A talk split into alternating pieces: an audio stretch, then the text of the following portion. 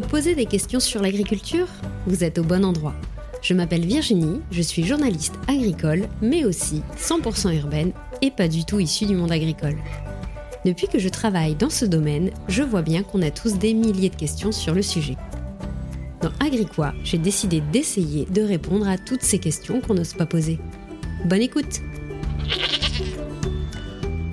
Bonjour à tous et bienvenue dans ce tout nouvel épisode du podcast Agricois. Il y a peu, une amie agricultrice m'a partagé la cagnotte réalisée par Marie, une de ses amies agricultrices, pour pouvoir financer un projet via le financement participatif. Et cette demande de financement, je l'ai partagée sur Instagram et une auditrice m'a demandé Mais est-ce que ces cagnottes-là, elles sont vraiment utiles pour les agriculteurs? J'ai trouvé la question super intéressante et vous le savez, si je fais ce podcast, c'est avant tout pour répondre aux questions que vous pouvez avoir sur le monde agricole. Alors, n'ayant pas la réponse précise à cette question, j'ai interrogé Marie et deux autres personnes qui font également un financement participatif. Alors, pourquoi faire un financement participatif? Et en quoi cela peut aider les agriculteurs? C'est le sujet de l'épisode du jour. Avant de parler du témoignage de ces agriculteurs, je vous propose juste une petite mise en contexte. Le financement participatif ou le crowdfunding, ça sert donc à financer des projets via le don, le prêt ou l'investissement. Et c'est pas du tout quelque chose d'anodin. Depuis 2015, plus de 7 milliards d'euros ont été récoltés en France via le financement participatif. Et c'est clairement en augmentation. Hein. En 2022, ça représentait 2,3 milliards d'euros récoltés. Et ça avait fait un bond de plus 25%.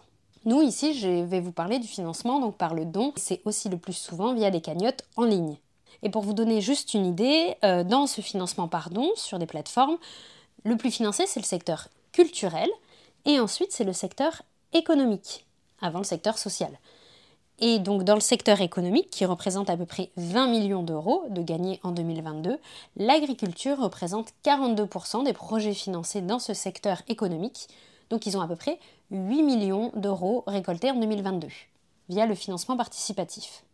Pour résumer, c'est un phénomène en augmentation et le financement participatif dans le milieu agricole n'est pas euh, quelque chose d'anodin ou de limité, c'est vraiment quelque chose d'intéressant pour les agriculteurs et pour nous aussi, vous allez le voir.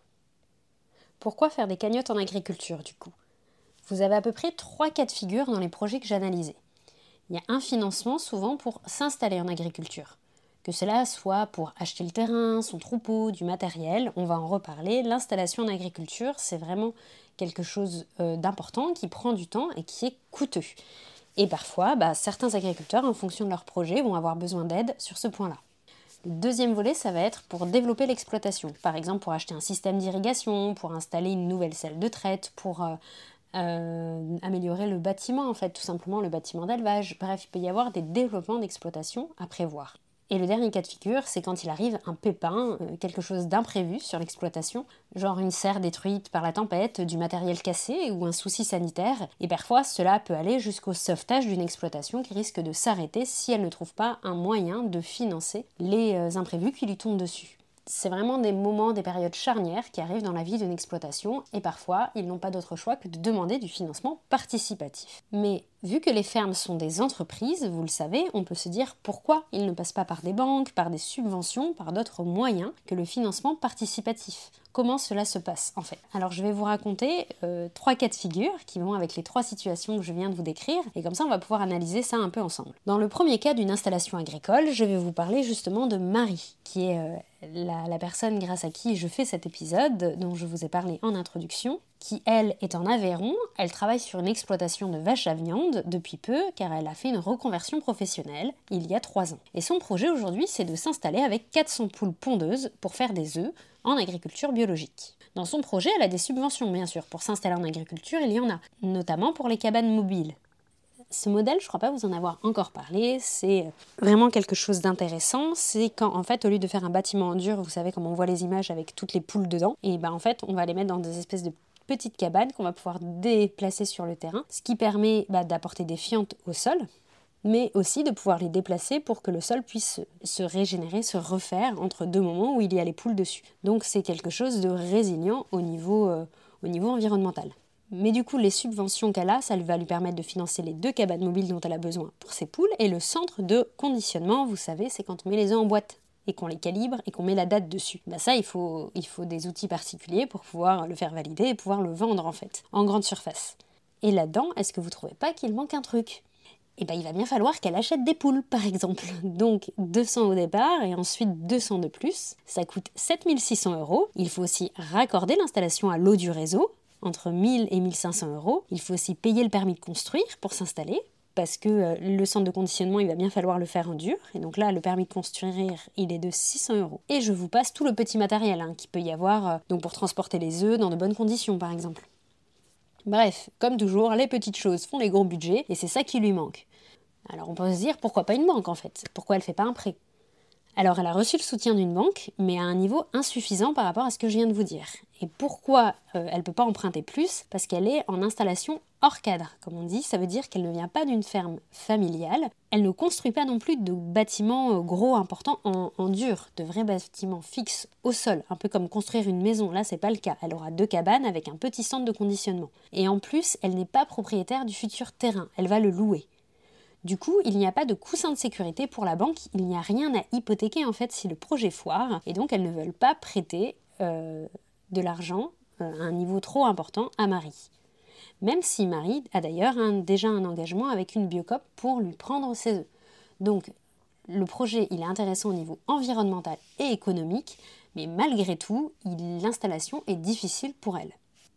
Alors du coup, l'option que, Marie a choisie, c'est le financement participatif dans l'objectif de commencer son installation dans de bonnes conditions et pas en insécurité financière en devant avancer directement une partie trop importante de trésorerie pour s'installer. Et, donc cette cagnotte, ça va lui permettre, comme je le disais, le raccordement à l'eau, d'acheter des poules, d'acheter un peu de matériel pour débuter en 2024 son activité dans de bonnes conditions. Alors sa cagnotte sera en lien de l'épisode, hein, bien sûr, n'hésitez pas à aller l'aider. Le deuxième cas de figure qu'il peut y avoir, c'est de développer une partie de la ferme.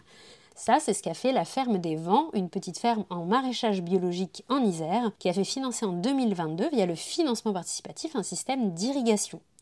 Eux, ils ont deux terrains sur lesquels ils produisent des courges et des pommes de terre, mais qui ne peuvent pas être irrigués en continu. Sauf que, bah, vous le savez, il y a de plus en plus de sécheresse l'été et la culture, elle devient difficile. Et donc, ils souhaitent s'équiper d'un nouveau système pour faire mieux face au changement climatique. Donc, ils demandent par exemple la possibilité d'acheter une citerne pour stocker l'eau, de, de pompes, des arroseurs, bref, de pouvoir mettre en place cette installation technique. Là encore, pourquoi pas les banques? Eh bien parce qu'ils sont installés depuis peu, en 2020, et quand on s'installe, on fait un prévisionnel, en fait, un espèce de, plan, une projection de ce qui va se passer sur la ferme, et si ce n'était pas prévu dans ce plan, eh bien il faut faire des démarches supplémentaires pour modifier ce prévisionnel. Et plutôt que de se mettre dans ces démarches-là, auprès de la banque pour emprunter davantage, ils ont essayé le financement participatif, et ce fut une bonne idée parce que ça a marché. Leur projet a été financé en 2022, et ils ont bien acheté leur système d'irrigation en 2023, et il est en cours d'installation. Et en parlant avec eux, ils m'ont dit que si cela n'avait pas marché, ils auraient peut-être pu l'autofinancer, mais du coup c'est prendre de la trésorerie sur l'exploitation, ou sinon de reporter ces démarches à plus tard et donc du coup de le prévoir peut-être pour le faire en 2025 ou plus, et donc de commencer à produire plus tard alors qu'il peut y avoir déjà une demande et des ventes possibles dès 2024. Donc c'est intéressant également de faire appel au financement participatif pour pouvoir euh, proposer des produits plus rapidement et développer sa ferme plus rapidement. Et enfin, le dernier cas, c'est le cas d'un pépin sur la ferme, d'un gros problème sur la ferme. Et là, c'est le cas de la ferme de la Météribas en Occitanie qui euh, a une, un élevage de vaches laitières. Mais malheureusement, leurs vaches sont tombées malades. Elles ont été contaminées par un staphylocoque. Et du coup, dans ces cas-là, quand il y a un gros problème sanitaire comme ça sur une ferme, eh ben, il a fallu détruire tous les fromages réalisés, arrêter net la production et soigner les vaches. Sauf qu'on ne parle pas d'un petit rhume là, il y a un vrai protocole vétérinaire en place, les soins sont longs et cela dure depuis cet été. Quand je dis que les soins sont longs, c'est par exemple désinfecter vraiment entre chaque vache, la traite prend du coup beaucoup plus de temps. Il faut également bah, donner un traitement euh, vétérinaire aux vaches et faire également des analyses pour vérifier s'il y a toujours ou pas le staphylocoque dans l'exploitation. En gros, aujourd'hui, ils font tout pour pouvoir sauver leur ferme. Et du coup, on peut se demander, mais pourquoi? Il n'y a pas un prêt d'urgence, une assurance, quelque chose? Pour une situation comme ça, on parle quand même de bosser avec du vivant. Et bien en fait, ils ont bien une assurance, notamment par exemple si l'un de nous s'intoxique en mangeant un fromage, par exemple. Mais en fait, c'est rare que les agriculteurs assurent leur exploitation, l'ensemble de leur troupeau pour un problème sanitaire comme ça qui peut durer plusieurs mois. C'est un peu comme nous, si tu prends pas l'assurance tout risque pour ta voiture, parfois tu dis, bon, bah, ce cas-là, il va jamais arriver, c'est pas très grave. Mais en fait, et eh bah, malheureusement, il y a toujours le risque que cela arrive. Les banques alors? Et eh bah, les banques prêtent pour un projet de développement d'entreprise, pour un nouveau bâtiment. Mais pour le cas d'un pépin sanitaire pour pouvoir payer des frais vétérinaires, et eh bah, c'est beaucoup plus compliqué. D'autant plus que, comme vous l'avez compris, vu qu'ils ne peuvent pas vendre, l'exploitation est déjà en mauvaise posture. Hein. Et donc ça doit être d'autant plus compliqué pour emprunter à des banques. Donc aujourd'hui, ils souhaitent passer par le financement participatif pour payer au moins les frais vétérinaires. Pour vous donner une idée, c'est 3000 euros. Les analyses du lait et du fromage, donc 1000 euros, ou encore la perte de production qui est de 10 000 euros. Ce financement leur laisserait une petite respiration en attendant de pouvoir produire de nouveau. Et la cagnotte, elle se finit aujourd'hui.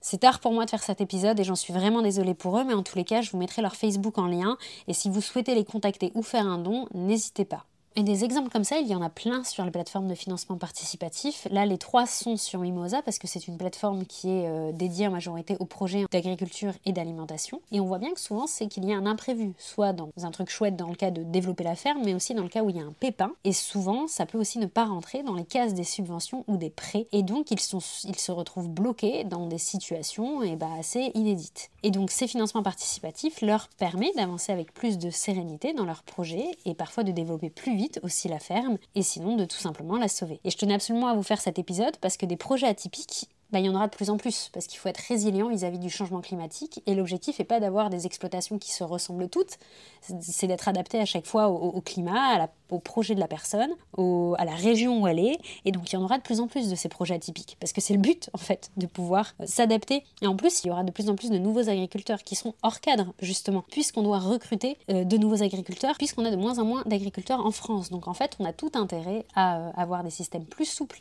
de financement, et je pense que le financement participatif sera d'autant plus en augmentation les prochaines années. Donc voilà, je vous ai parlé de différents euh, projets, n'hésitez pas à aller jeter un coup d'œil sur toutes ces plateformes de financement participatif parce qu'on en aura de plus en plus besoin. Voilà, on se retrouve la semaine prochaine et je vous souhaite de belles fêtes de fin d'année.